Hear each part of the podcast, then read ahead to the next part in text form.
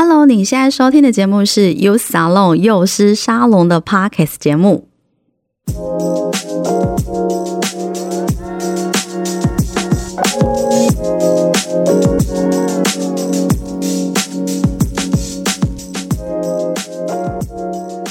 这是由劳动部劳动力发展署高屏澎东分署青年职涯发展中心所监制的节目。在这里，我们会分享各种关于职涯大小事，从职场前辈的职涯故事与企业职人的观点，让你一次搞懂学校没有教的事与职场的秘密，在探索当中找到天赋，实现自己最喜欢的模样，让职涯生活更美好。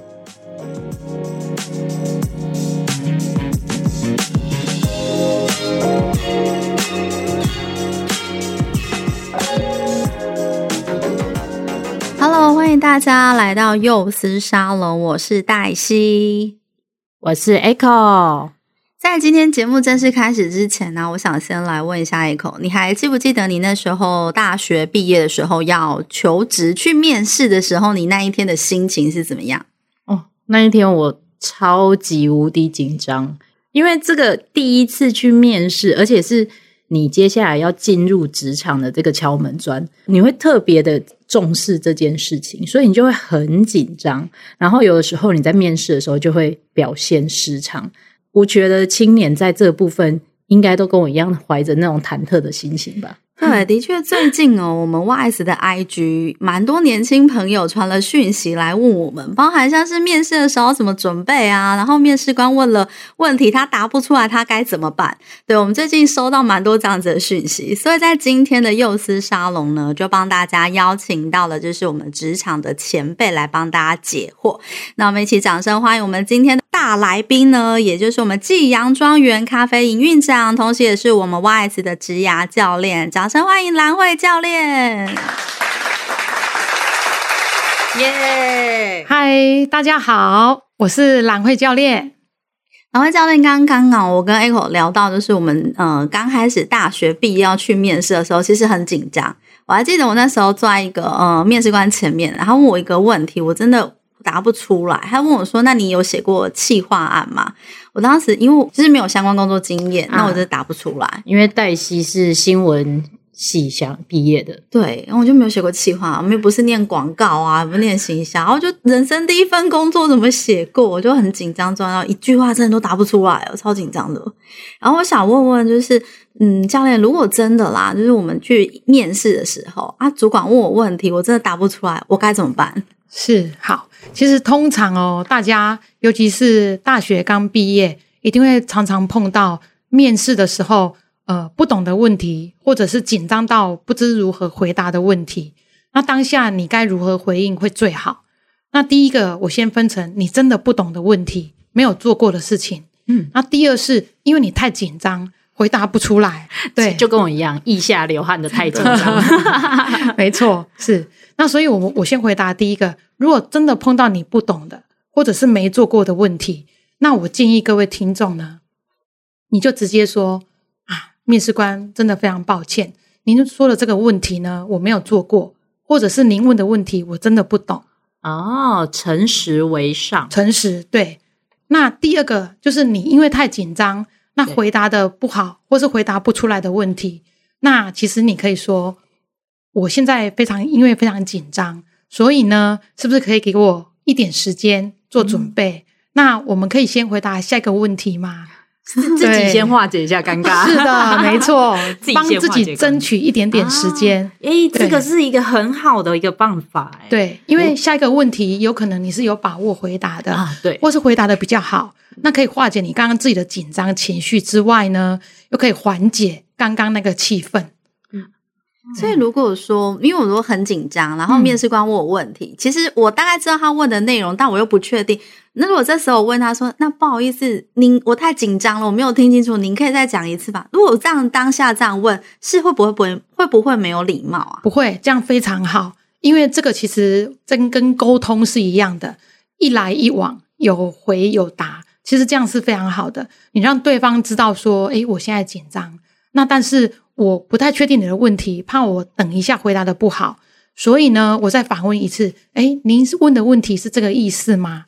反问一次之后呢，得到确定的答案，这个也是有一点点小小的争取时间之外，更肯定单位自己下来的答案是有自信的，这样更好。嗯、所以真的不要害怕丢脸，或者是觉得自己这样不好意思不敢问。没错，因为你要有最好的表现，所以呢，你千万不要害怕问对方问题。所以呢，当下如果你回答的不好，其实会比你没有问问题更不好啊。随便的回复，或者是就就就语就点点点点点，对，或者是随便带过。又不太确定这个问题是不是这个意思，随便回答，其实反而会让你扣分哦。扣分哦，对。但是我听过一个就是说法，以前有个人资主管跟我说，就是他们在面试，就是他又说面试的时候，如果你真的很紧张，然后不知道面试官问你什么问题的时候，可以带一个笔记本把它抄下来。可是有一派的人资主管说，你不要在现场抄东西，那感觉好像呃你没有很专注听。我到底要不要带笔记本啊，教练？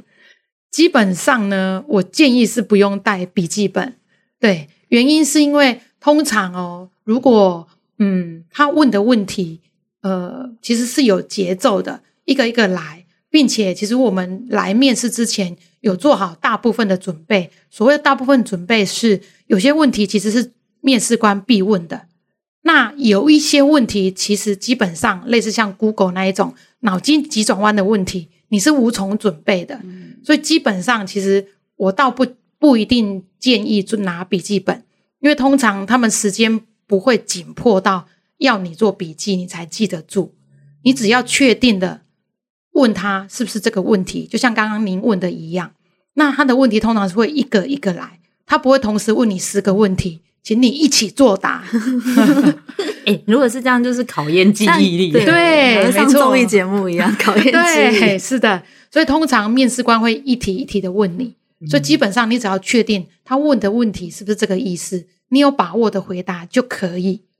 对，嗯、而且如果没有把握，就是诚实的说，嗯、对，这样是最棒的，或是没做过，这样是最棒的。嗯嗯，对，这比你随意回答好，因为其实我们面试过的人多了之后，都知道你回答是不是虚虚的、嗯、啊，有没有心虚，是不是真的做过。所以如果就是虚虚的回答，感觉下一个问题我就招架不住。是的，还是大家诚实为上啦。而且虚虚的回答，面试官会更想要朝你这个问题来问。答对了，是不是？我刚要讲，如果你虚虚的回答，我可能就会就你回答的不太清楚的地方，再问你相同的主题的下一个问题。我就会想要开始剥洋葱，延伸题，马上就 GG，对，好可怕哦！真的，新鲜人这么紧张，对啊，都已经紧张的要命了，然后结果还想说啊，怎么办？真的是的，对。好，那我们接下来就是要来回答一下我们 IG 上面的青年朋友问题。我先来讲一下他的账号好了，D U C K，这是呃底线，然后 L I A N G 一九九八。感觉是很年轻的世代的工作者，他问了我们一个问题，他说：面试的时候要如何展现自我的能力，而且可以是让面试官认可的？教练，您觉得呢？面试的时候如何展现自我能力？这个分成事前跟当下，在面试的时候，其实我们在面试的时候一定都会有投履历，那包含类似呃作品或是经历，这个准备的都要非常充分。所以，其实在，在呃，面试官找你来面试之前，他基本上对于你的文书方面准备的资料，就有一定程度的呃审阅。那所以呢，他一定会准备好你来面试的时候，你准备的资料，他想要问你哪些问题。所以，我们的自我能力通常呃会在我们的例如自传、作品集或是经历里面产生。那经历有分两个，工作的经历跟学校社团的经历。那这些，如果你其实都有真正的去把你在做的那个职位，例如热舞社社长，嗯，对，你真的有去把这件事情，热舞社社长的事情做好的话，面试官在问你的问题中，你一定会知道怎么回答。例如，你怎么帮你们社团争取经费啊？啊、对，那你就可以。胸有成竹，很自信的回答。纵使你去争取经费，不是你做，而是你社团下面的某位成员去做，那你也会知道，呃，他的过程或者是他的结果是如何，或者是怎么去做的。纵使不是你本人做，但是你会清楚，你至少会有架构。但是你也要清楚明白的说，诶，这件事情我是指派我们成员去做，然后他怎么做，成效是如何。所以当面试官问你问题的时候，你非常清楚、有条理的回答，面试官会知道你有没有真正去做好这件事情。这样的话，你就可以展现你的能力是如何。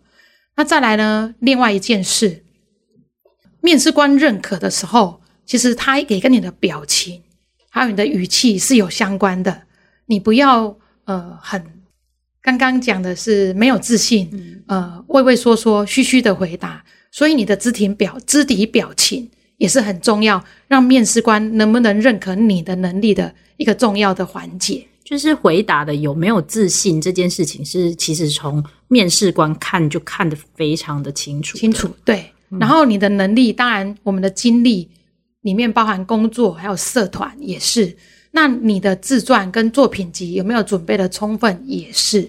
所以呢，这个部分如果你在事前有把你的作品，包含社团、包含工作经历，自己就在呃 run 一遍，也就是把它回想一遍，那一定会有助于在面试官面前展现你的能力。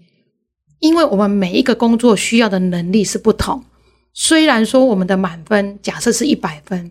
可是面试官可以因为你的准备的履历给你八十分，在面试的时候，因为你的自信，把你的回应是好的，互动是良好的，可能会再增加十分。嗯，对，所以这一块很重要哦，不是真的是只有我们 paper 上面准备的资料而已。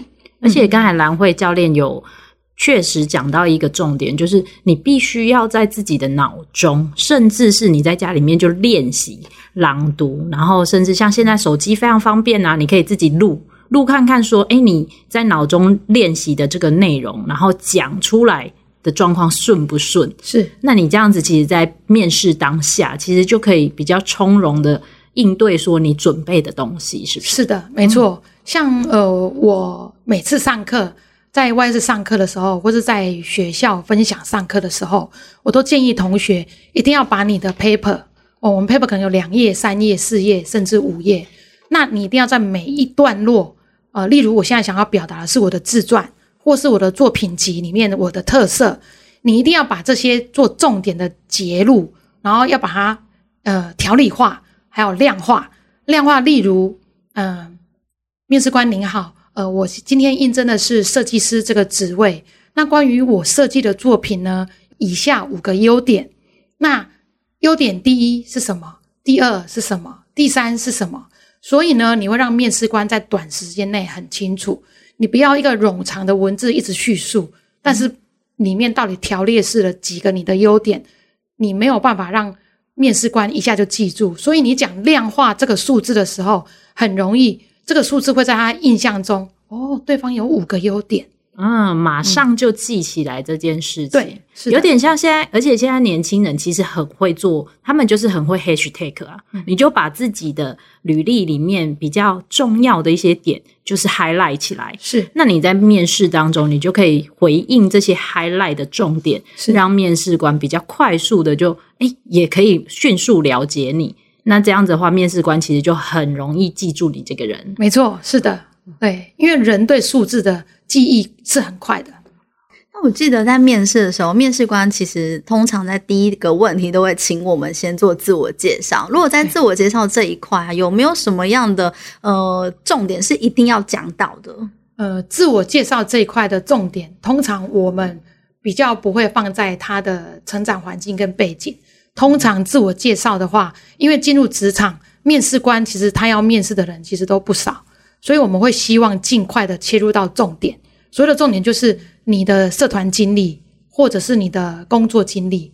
所以呢，呃，重点自我介绍的重点在于你对公司相关的职位，你要介绍自己的社团履历或者是工作经历是什么，这块是要。在自传里面表现的重点，自我介绍这个时候，重点在要放在这个地方，嗯，就是不要冗长的，就是说啊，我家有五个人啊，爸爸妈妈怎样啊，是，然后我怎么什么，家里呃从小什么得过什么奖。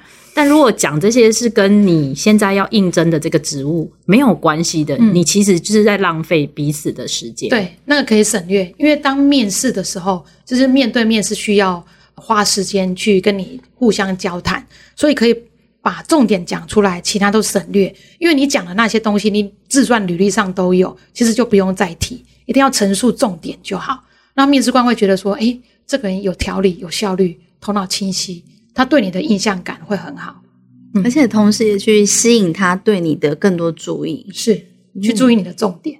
嗯，所以在面试的时候，我要有自信，而且要帮面试官画好重点。是的，而这个重点是他引引他来问我更多，就是比如我的特质，或者是我有什么样的工作能力，引发他的兴趣。是的，没错。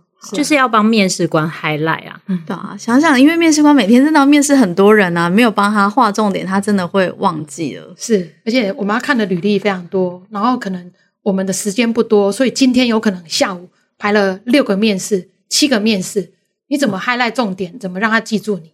嗯，这很重要。嗯，而且每一个人面试的时间应该都很短，都不长，真的，大概十到十五分钟吧。哦，对，十到十五分钟，你要快速的让。面试官对你留下印象，这一嗯，刚才兰慧教练提提醒的这一些点就非常的重要。嗯，因为我们在面试的十到十五分钟，我们还会简单讲公司的薪资福利，还有什么什么等等。所以这十到十五分钟并不是完全都是面试者的时间啊。对对，也是会回馈说，那其实我们的公司文化是这样。对，那你是否觉得你真的也是适合这个公司？是的。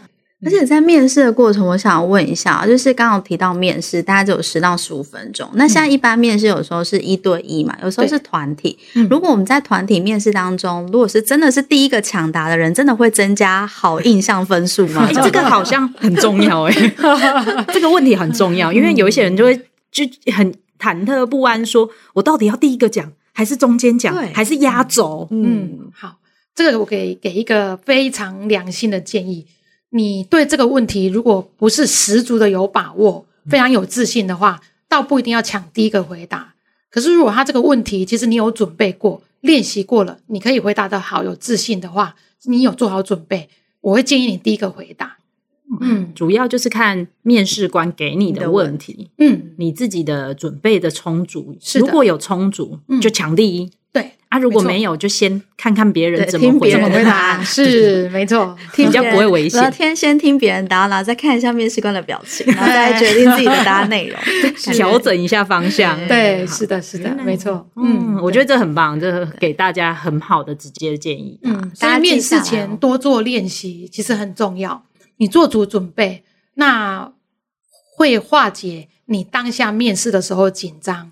而且你刚刚讲的 highlight 好重点，其实也可以帮助你在回答的时候有条理、清晰，然后给面试官好的印象。所以真的准备永远不嫌多。嗯，而且多练习几次是很重要，嗯、因为我记得第一次去的时候，就像刚才黛西问我的，真的就好紧张。但是当你面试了十家、二十家的时候，就觉得，诶，我很会了，已经如鱼得水的那种感觉，是，就比较呃，让自己的态度是比较从容的了。嗯，是的。那但是比较怕说，呃，有的同学面试了很多家之后，后来就不够认真的准备。啊，就变油条了，是的，这样也不可以，这样也不可以，因为不同行业会问的问题一定不太一样。那可能在某些细节，你没有去做事前的规划、调整、准备，你或许在下一份面试就没有上一次的面试回答的好哦。这是我看过很多同学面试，呃，准备到后来面试很多家之后的一个小问题产生，就会觉得啊。可以啦，我都知道面试官要讲什么，结果就大意了，嗯、然后反而是可能这一间觉得，诶应该要怎么，你要怎么表现，却没有表现出应有的内容。是的，没错。所以还是要把每一次面试当成自己的第一次面试，是的，就是专心然后专注的去看待，用心的去看待这一次面试。是的，刚刚提到面试啊，就是呃，兰慧教练有提醒，要准备好自己的很完整的那个书面资资料嘛，嗯、然后来呈现自己在不管是社团或者是一些攻读经验的那个过程当中累积到什么样的能力。在这边也有同学在问哦，青年朋友在问，然后他说，如果没有特殊的专长，有可能他真的可能参与社团啊，或者是课外活动的机会很少，没有什么样的经验可以写，或者是他真的觉得自己好像蛮呃没有什么特殊的专长，比较呃平稳一点的的人，他要怎么样去呃写这个履历，或者是他有什么样的方式可以去做改变改善，然后让自己可以顺利的从学校，然后顺利的衔接到职场。嗯，这个问题呢，算还蛮高难度的，哎，那个网友哈，一零点底线点八八一二二四，然后点那个 Steven Wang 嘛，那看起来好像是两个人问同样的问题哦。对，好，那这个部分我跟呃我们听众分享一下，刚好兰慧教练就是一个没有特殊专长，嗯，对，怎么会呢？是的，我在毕业之前的确觉得自己没有任何特殊专长。但是怎么顺利衔接职场呢？哇，哎、欸，兰慧教练，你给大家点了一个光明灯，你看现在做到了一个营运长，哎，这样这些年轻的孩子们就觉得、嗯、哇，原来我也可以。是的，大家都可以。其实所谓的特殊专长，其实大家有一点都误会了。其实现其实现在进入职场，只要你观念对了，只要你观念对了哦，而且只要你有。好的职业道德、职业观念，其实你并不一定要有所谓的特殊专长，除非你是要考飞，你要上飞行飞行员，或是或者是你需要一些特殊专技能。的，例如比如说工程师、水电工。之类的，对，不然的话，现在大部分的行业，呃，尤其是行政、文书，包含嗯餐饮。其实他都不需要特殊专长，只怕那一份工作你是不喜欢的。如果你想要先顺利的衔接职场，但你又真的没有特殊专长，其实餐饮服务业很多行政文书类，它都是不需要你有特殊专长。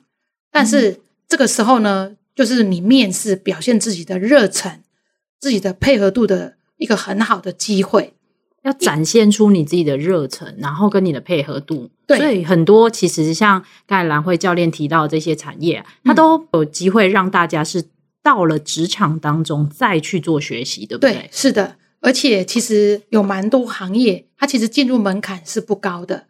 例如，有的只要高中毕业，有的只需要大学毕业。因此呢，其实有很多行业的门槛不高，但可能会稍微辛苦，也有可能。呃，他需要服务的人群是比较特别的，那因此呢，只怕各位会觉得这份工作是辛苦的。不然的话，其实各位听众，如果你要顺利能够衔接职场，基本上你不要太挑工作的话，都很有很多机会。那么你只要做好面试的准备，基本上哦，做好面试的准备，进入职场的机会都很大。嗯，所以其实。很多的职场是让呃青年朋友或者是求职者是到了职场当中再去做学习。对，我举个例子好了，像季阳咖啡，我们应征的门市正职人员，你只要是有热情，对，然后大学大专毕业，然后呢，呃，喜欢微笑，喜欢服务人群，那基本上你只要做好面试的准备，基本上都会录取。啊，这样真的是一个很很平易近人的门槛啊。是的，很平易近人，而且进来之后呢，公司还会办所谓的内部训练课程。那内部训练课程又有什么呢？呃，如何做好服务，如何做好点餐，如何冲好一杯咖啡。嗯，我们连就是怎么教教你怎么认识全世界的咖啡树种。所以其实有可能可以转成咖啡师，哎，咖啡师没错。所以呢，我们其实培养出在台湾的咖啡业界培养出蛮多咖啡师的。那他们刚进来这个咖啡呃职场的时候，其实也是大学刚毕业，什么专长都没有，也不是有什么特殊的经验。所以其实呃，大学毕业新鲜人，你们都不用在意自己有没有特殊专长，你只要先进入职场。然后好好的去做好那一份工作，去发掘自己有没有这一部分的热情，愿不愿意再深入，我觉得这样其实就可以了。等于是做中学的一个概念。是的，嗯，我之前听过一个主人资主管跟我们说过，他是说，呃，能力这件事情是可以培养，可是他们觉得特质才是最重要的事情。教练，您您在就是面试新鲜人的时候，也会有这样子的想法吗？是的，因为工工作上的能力的确是进入职场之后再培养的，因为每个行业需要的能力都不尽相同，因此呢，企业。会愿意花教育训练的资源时间来培养他们觉得值得的人员。那什么样叫做值得的人员呢？就是企业有看到他的特质是符合我们这个企业所需的。因此，我们蛮注重来面试者的特质。例如，我在面试的过程中，他的回应是如何？是面无表情呢，还是会面带微笑？那我问的问句，他都回答两个字，还是会回答一句话？对，所以其实对这个很重要。因此，我们在面试的过过程中，其实尤其是大学毕业新鲜人，我们通常看的都是他的特质，而不是他的能力。因此，你没有特殊专长没关系，我们看的是你的特质。那这个会从我们的问答中，我们来发现。嗯，面试官会去发现你的特质是什么。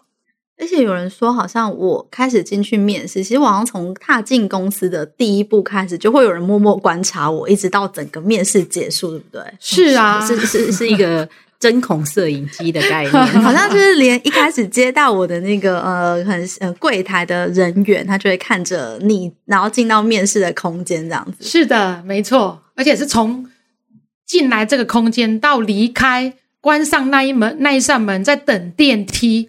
我们都会看哦，这也太紧张了。对，对，例如，呃，我们刚面试的时候，那坐下来，你的坐姿是如何？那包含呢，你的坐姿会不会抖脚？你是拖着下巴吗？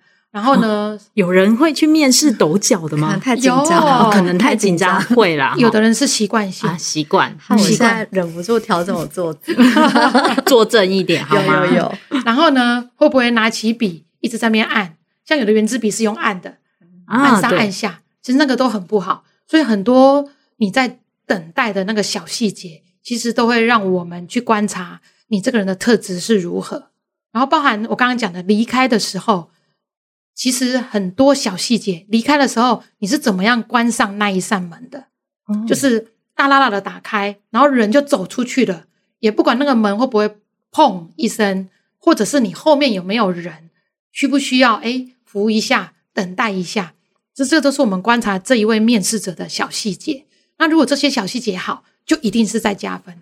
嗯哦嗯，所以真的是魔鬼藏在细节里。是的，所以大家去面试的时候，从记得按电梯的那一刹那就要全神贯注，很紧张。因为我太紧张，我走路都很不自然。真的诶，我觉得可以哎，征求一下听众，有没有人是真的像这样，就是去面试的时候这种小细节而面试上工作的，可以跟我们分享一下。我觉得这也很有趣。嗯，真的蛮蛮特别的。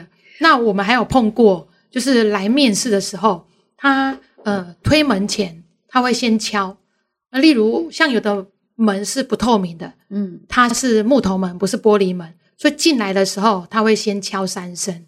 诶，那我们就觉得非常有礼貌，这样很有礼貌。对，然后呢，再细节一点，他敲完三声之后，他会听里面的回应，请进，不会说敲完马上就进来。对，我们当然也会碰到没敲就进来，因为可能。面试的柜台的小姐就跟他说：“哎，你请你进去房间。”对，那他就没敲，可能就进来了。那也有敲了三声就直接进来的。那再做得更好一点，就是敲完三声之后，他听到“请进”再进来的。对，所以其实魔鬼藏在细节里，真的，每一步每一个动作都有在观察。我们今天聊了很多关于面试，那、嗯、我想问一个很实际的问题。如果真的我面试好几次，刚刚诶我讲面试一二十次，我蛮不可思议。如果真的有人面试一二十次，然后都没有顺利得到录取通知的时候，教练你会怎么鼓励他？嗯、怎么鼓励他吗？那当然先讲一个比较比较抚慰人心一点的，不太不太切实际的，不太切实际 啊？对，不太切实际的，就是你的缘分还没来，适合你的工作还没还没到。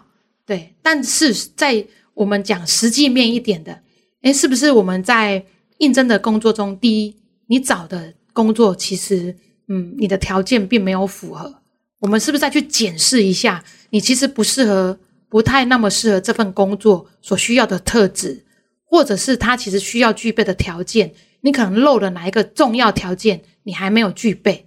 我们要先检视这一块，对，再来再去看，诶，我们是不是面试的准备还不够？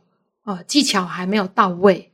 所以，其实如果真正要讲到实际面的话，就是我们很多环节可以去检视它，还有哪些细节我们没有做到位、没有做好，或者是这个行业真的的确你想要的那个公司，或是你想要的行业竞争非常的激烈。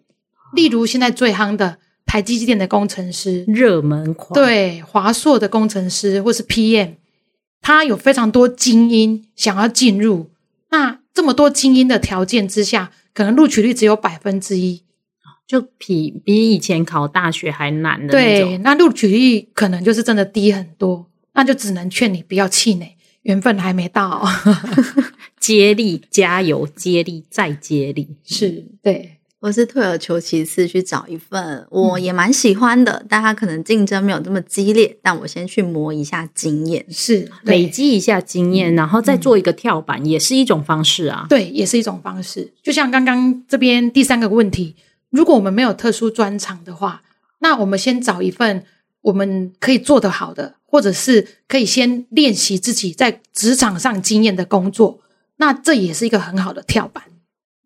我们今天教练跟我们谈了很多面关于面试哦，但是教练刚刚讲了一个我觉得很棒，就是面试前我们要先检视。我们下一次来深度的聊一下，我们面试前要怎么来解释、检视自己的目标，然后检视自己求职的那个方向是不是适合自己。我觉得这个听友也很多都需要这样子的一个实际的工具，嗯，就是检视的方法，真的。那今天呢、啊，我们幼师沙龙教练来开讲，我们谢谢兰慧教练跟我们分享这么多。那有很多就是真正在职场上面试官在意的一些小细节。记得从你面试呃踏进这家公司一开始，你就已经在被面试官观察。然后在家之前一定要先做好准备，做好十足的一个准备。然后不管什么样的面试场合，我相信大家都能够迎刃而解。是的，没错，做足。充分的准备，绝对是可以让你的面试成功几率提高非常多。好，我们谢谢兰慧教练，谢谢，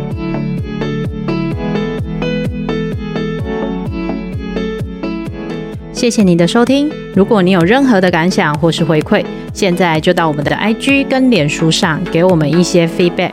如果你喜欢我们的节目，不要忘记订阅并留下五颗星评价。